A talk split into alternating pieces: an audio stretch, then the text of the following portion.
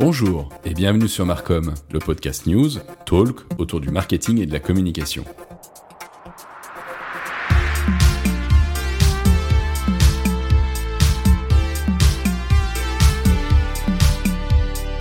Chaque semaine, au sein de cette émission, vous aurez une revue de presse avec les principales actualités de la semaine. Et tous les mois, je vous proposerai également un débat avec un ou une spécialiste, soit du marketing, soit de la communication, afin de débattre avec elle ou lui sur les grands enjeux que rencontre aujourd'hui notre secteur. Allez, c'est parti, on lance le podcast.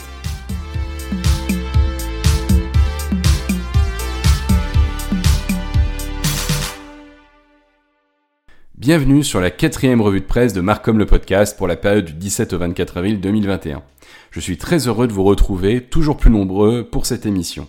Aujourd'hui, nous décoderons ensemble l'actualité de la semaine avec au programme les enjeux de la régulation des GAFA et la data collectée post-cookie, toujours plus d'audio dans le contenu, du contenu oui, mais pour qui, l'impact de la crise Covid sur la stratégie des directions marketing, et enfin la e-réputation des marques en question. Fil rouge de l'actualité marketing digital, la maîtrise et la régulation de la data est encore au cœur de l'actualité de la semaine. Ainsi, après avoir vu la mise à jour du processus de collecte des cookies par la CNIL fin mars, le dépôt d'une plainte antitrust par les sénateurs texans vis-à-vis de Google, mi-avril, c'est au tour du Congrès américain de durcir le ton vis-à-vis du géant des moteurs de recherche, mais également vis-à-vis de Facebook ou encore Apple. On apprend dans l'article des échos du mardi 20 avril dernier que la commission judiciaire de la Chambre des représentants a adopté le rapport dénonçant les pratiques anticoncurrentielles qu'ont Google, Facebook ou encore Amazon. Parmi les pistes envisagées figure un démantèlement de ces organisations, une présomption de refus pour les futurs achats de start-up ou encore l'interdiction pour ces plateformes d'avantager leurs propres produits. En complément, la majorité démocrate avant même le vote, avait également ajouté une proposition de loi permettant, au même titre qu'en Europe ou en Australie, à des médias de se regrouper afin de permettre eux-mêmes de pouvoir négocier collectivement avec Google afin d'obtenir une répartition plus équilibrée des revenus de la publicité en ligne. En effet, la majorité voit une nette dégradation sur le plan économique des médias américains, avec la division par deux des emplois en moins de dix ans, dû notamment à la baisse importante des revenus publicitaires, mais également une fragilisation notoire de la fiabilité de l'information. Dans le même temps, au Royaume-Uni, c'est le Daily Mail, média très populaire outre-Manche et aux USA, qui déclare la guerre à Google. Ainsi, à travers son article 21 avril dernier, Siècle digital, nous apprend que le Wall Street Journal, que le journal porte peinte contre le groupe de Mountain View pour d'une part la manipulation des résultats de son moteur de recherche mais également pour l'usage d'une politique de position dominante vis-à-vis de l'achat d'espaces publicitaires. En effet, le média anglais accuse le géant américain d'avoir sous-représenté l'actualité de la famille royale en avril 2021 au sein de son outil Google Actualité, tout en liant son auteur de recherche à sa plateforme de vente d'annonces pour faire pression sur les éditeurs. Mais plus encore, que Google aurait volontairement sanctionné le Daily Mail suite à une prise de recul par le média qui avait opéré en 2019 une modification de ses espaces publicitaires, ce à quoi Google aurait réadapté ses outils pour contrebalancer cette volonté de prise d'indépendance du média. Google a d'ores et déjà réagi en indiquant que les affirmations du Daily Mail étaient totalement inexactes, dans la mesure où, selon un porte-parole du groupe, les outils publicitaires n'ont aucune incidence sur le classement de sites web d'un éditeur sur Google Search. Pour conclure sur ce sujet, Google vient de proposer une alternative aux cookies qui génère beaucoup de réactions. Dans son article du 22 avril dernier, le blog du modérateur met en lumière la mise en thèse de la technologie Flock, Federated Learning of Court, qui a pour vocation le fait de ne plus se baser sur le profil individuel des internautes, mais sur la collecte anonyme des historiques des utilisateurs des navigateurs web basés sur Chromium, le moteur propriétaire du groupe, afin de proposer aux annonceurs des profils par centre d'intérêt. Toutefois, Mozilla Safari, Opera ou encore Edge ont fait savoir qu'ils n'intégreraient pas cette technologie, mais plus encore, WordPress a également indiqué qu'il considérait cette technique comme un problème de sécurité et mettrait très rapidement en place un correctif pour bloquer l'usage de cet outil. Fort de ces 42% de sites web en ligne, WordPress représente un véritable frein au déploiement de cette solution. Toutefois, il est intéressant de noter que selon l'outil StatCounter, qui donne les parts de marché des navigateurs, à date, Chrome bénéficie d'une forte avance, avec sur l'année écoulée 64% des navigateurs installés, tous pays confondus. On peut donc dire ici que le marché de la data en ligne est loin d'être régulé. Comme l'indique d'ailleurs le chargé de recherche du CNRS, Frédéric Marty, le démantèlement des groupes comme Google met parfois des années avant d'être acté et très souvent ces actions se terminent par un non-lieu ou bien par un accord commercial. Sans transition, parlons maintenant contenu. Après la première vague de l'écrit, puis de la vidéo, c'est au tour de l'audio de connaître une nouvelle dynamique. Ainsi, avec 900 000 podcasts créés en 2020, soit le triple de 2019, selon l'article du Digital pour tous du mois de mars 2021, le marché de l'écoute déploie très largement ses ailes.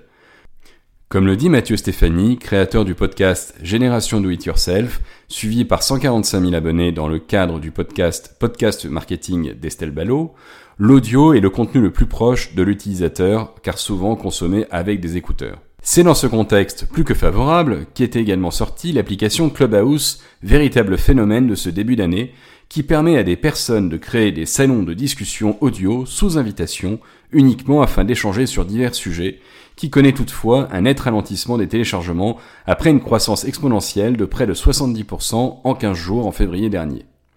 Face à cette petite révolution, les grands acteurs des plateformes social médias se penchent sur le phénomène et c'est ainsi que l'on apprend dans l'article du 20 avril dernier sur Siècle Digital que Facebook allait lancer différentes nouvelles fonctionnalités afin de répondre à la forte demande audio des utilisateurs.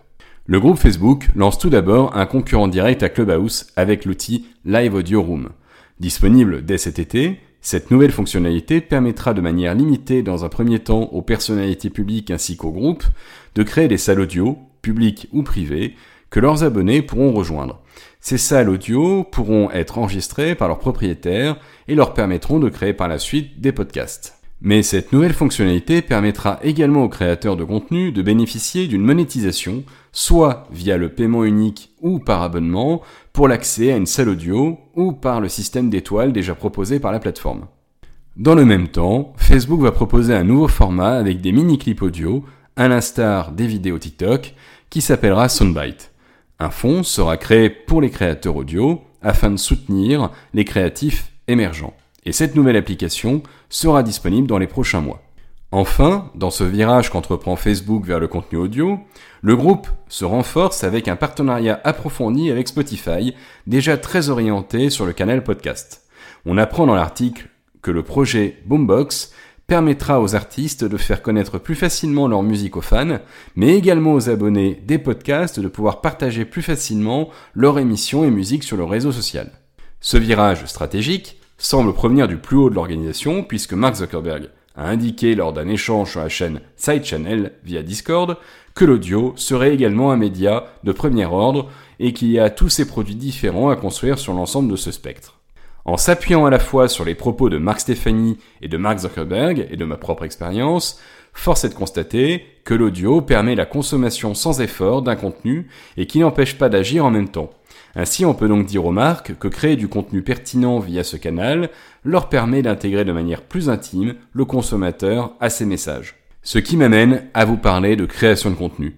En effet, force est de constater que depuis plusieurs années, l'inbound marketing et la présence sur les réseaux sociaux réclament de plus en plus de contenu. Toutefois, ces efforts en termes de temps et d'investissement doivent être faits avec une certaine mesure et la conscience que l'utilisateur ne peut pas forcément tout consommer.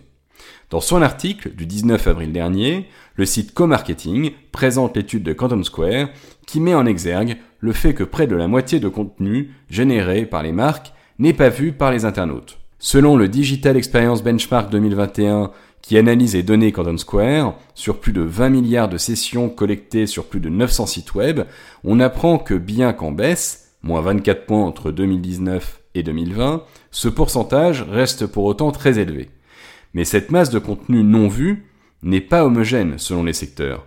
Ainsi, l'étude montre que si la cosmétique et la mode connaissent de forts taux de contenu non vu, en moyenne 59,5%, c'est le moins le cas pour les secteurs voyage, ou le B2B, ou la finance, avec seulement 34,66% de moyenne de contenu non vu. Elle ne l'est pas également en fonction du type d'équipement utilisé. On constate alors que malgré une majorité des utilisateurs passés par mobile, seul près de la moitié des contenus sont vus par les mobinautes. En parallèle, L'étude analyse également le comportement du lecteur sur le scrolling de la page. Il apparaît ici encore qu'à peine la moitié des pages sont lues par l'utilisateur. Face à ces chiffres, force est de constater que si le contenu est fondamental, la règle du trop et l'ennemi du bien s'y applique également. Ainsi, il est très clairement préférable de revoir la manière dont les services marketing doivent créer du contenu, afin de faire passer avant le contenu l'envie aux visiteurs de rester sur la page avec un contenu adapté pour plus d'engagement à la marque et son message. Ce qui m'amène à vous parler ici de l'infographie produite par la société Kerus et qui est spécialisée sur la transformation des entreprises. À travers son article du 20 avril dernier sur le site e-marketing, elle met en avant les différents changements qui se sont opérés au niveau des directions marketing après mars 2020. On apprend ici que 62% des directions marketing ont privilégié les actions à résultats rapides, à l'instar de la mise en place d'actions de structuration de leur stratégie, et que seulement 59% d'entre elles ont continué à réorganiser leur manière de travailler sur un même plan avec les services commerciaux. 68% des directions marketing ont en parallèle cherché à donner plus de poids à leur présence locale afin d'augmenter leur lien avec leur clientèle, pour enfin 73% d'entre elles qui ont également choisi d'internaliser afin de mieux réagir plus rapidement et efficacement à la demande client et à l'accès à leur marque via le digital. Enfin, pour conclure ce podcast, parlons ici influence. Dans son article du 21 avril dernier, e-marketing met en avant, selon le sondage effectué le 15 et 16 avril par Circulaire et Apignono en amont de la journée de la Terre ce 22 avril dernier, que plus de la moitié des Français estiment que les marques font du greenwashing. Alors qu'à contrario, 80% des personnes sondées souhaitent que les marques s'engagent davantage pour l'environnement, un tiers d'entre elles indiquent avoir arrêté d'acheter les produits ou services des entreprises qui n'en feraient pas suffisamment. Toutefois, cette envie d'engagement auprès des marques est pour 62% d'entre eux freinée par les tarifs requis par les entreprises engagées qui proposent des produits ou services respectant l'environnement.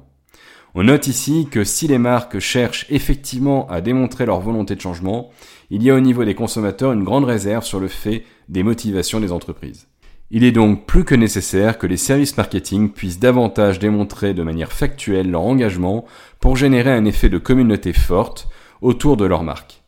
Toutefois, ce n'est pas le seul challenge auquel les marques sont confrontées niveau influence. En effet, si on a pu voir à travers cette revue de presse que le contenu était une priorité à maîtriser, force est de constater qu'en termes de vidéo, les marques sont confrontées à de nouveaux challenges en termes d'image et d'influence. Ainsi, dans son article du 20 avril dernier, Co-Marketing met en avant le baromètre édité par Integral Ad Science, IAS, sur la qualité média au second semestre 2020.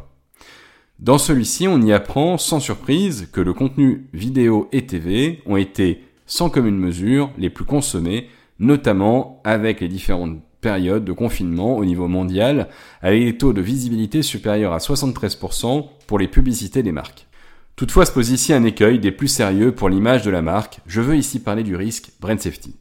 Pour mémoire, le brand safety, c'est le risque pour une marque qui achète ses espaces publicitaires web sur des centaines de sites web distincts de se retrouver associé à un contenu inapproprié au contenu en présence.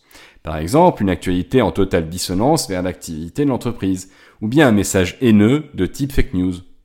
Ainsi, le baromètre IAS montre que le marché français est fortement impacté par le brand safety, avec 11,9% d'impressions vidéo risquées sur le web mobile contre 14,5% pour les États-Unis, et ce n'est pas mieux également sur ordinateur, où l'augmentation pour la France augmente de 2 points à 10% entre 2019 et 2021. Toutefois, le marché français n'est pas le seul à être touché, puisque l'Espagne et les États-Unis connaissent quant à eux une augmentation de 2,9 points sur le même type d'équipement. Ainsi, il faut bien avoir à l'esprit que, outre la mise en place de campagnes de marketing d'influence, les marques doivent, dans leur campagne marketing, faire particulièrement attention à maîtriser leur image pour éviter toute association venant pénaliser leur présence et l'engagement qu'elles pourraient prendre auprès de leur marché. Et voilà, c'était la dernière news qu'il ne fallait pas manquer cette semaine. Je vous remercie d'avoir écouté ce podcast. N'hésitez pas à vous abonner sur la page LinkedIn Marque comme le podcast et je vous dis à la semaine prochaine.